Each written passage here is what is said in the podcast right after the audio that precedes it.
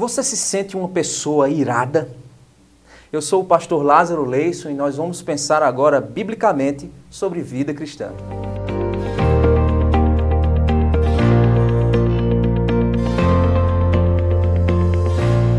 Este é o canal da Consciência Cristã e estamos na série de devocionais Vida Cristã. Não se esquece de se inscrever no canal, apertar o sininho, compartilhar com os teus amigos para ajudar o nosso projeto. Vamos lá à nossa reflexão. A Bíblia nos diz: Irai-vos e não pequeis, não se põe o sol sobre a vossa ira, não deis lugar ao diabo. Efésios 4, do 26 ao 27. Este é um texto muito conhecido e bem pouco interpretado à luz da vida prática cristã. É claro que em um pequeno vídeo eu não quero explicar tudo, pois tem muito mais a ser visto acerca dos sentimentos humanos e como a gente pode lidar e as suas causas. Mas eu quero lançar luz especificamente sobre esse texto e nos fazer refletir juntos. Deus nos dotou de emoções, pois Deus também é um ser que tem emoções. E como nós somos imagem e semelhança dele, temos as mesmas características dos seus atributos comunicáveis. Mas é aqui que devemos quebrar o paradigma de que se Deus nos dotou de emoções, então é pecado sentir emoções? Claro que não. Mas o que eu faço com estas emoções e sua origem é o que deve ser investigado por nós. A ira é um sentimento que provém da indignação natural diante de injustiças e da quebra de certos valores que são importantes para quem está contemplando algo. Deus se ira, pois ele vê o homem quebrando o seu padrão de justiça, sua justiça santa, e por isso a reação santa dele é uma ira justa e um desejo de que a justiça seja feita. Portanto, a ira de Deus é a reação natural dele, a quebra do seu padrão, de sua lei, é a reação de Deus ao pecado. Mas em nosso caso, de onde vem a nossa ira? Exatamente do mesmo mecanismo.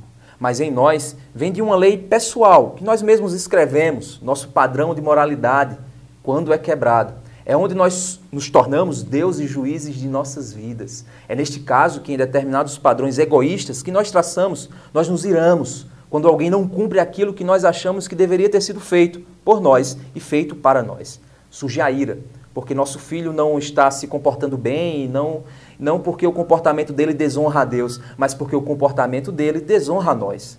Por exemplo, e nos envergonha em nosso mundo onde nós somos os deuses e legisladores. É aqui que vem a ira quando aquela pessoa fez algo que desmereceu você.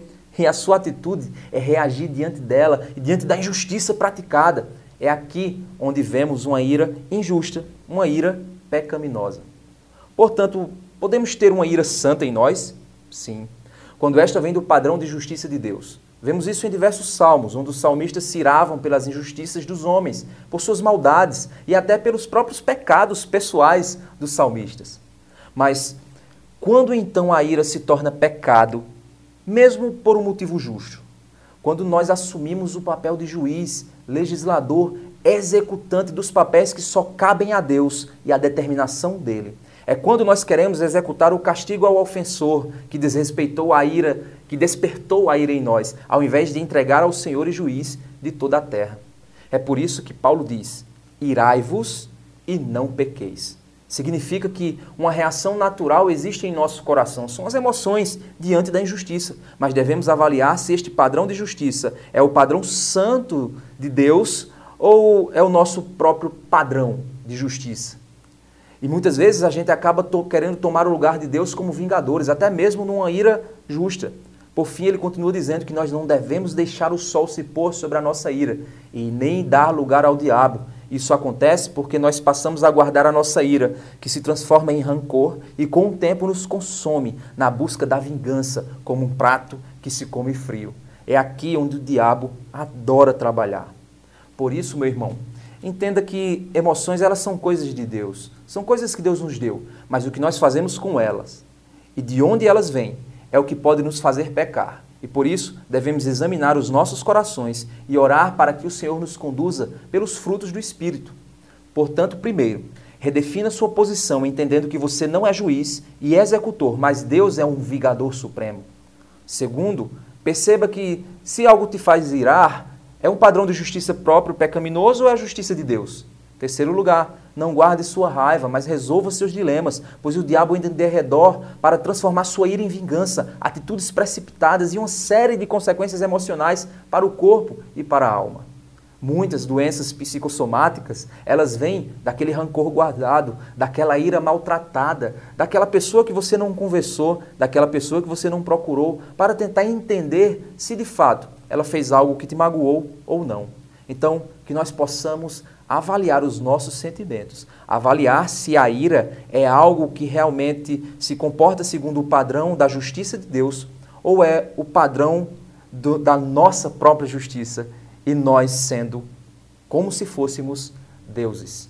Se é essa a tua ira, peça perdão ao Senhor e peça para Ele reescrever no teu coração e escrever no teu coração a lei dele, pura e santa. E você entregue ao Senhor tudo aquilo que pertence à justiça de Deus. Deus te abençoe e até a próxima, se Deus quiser.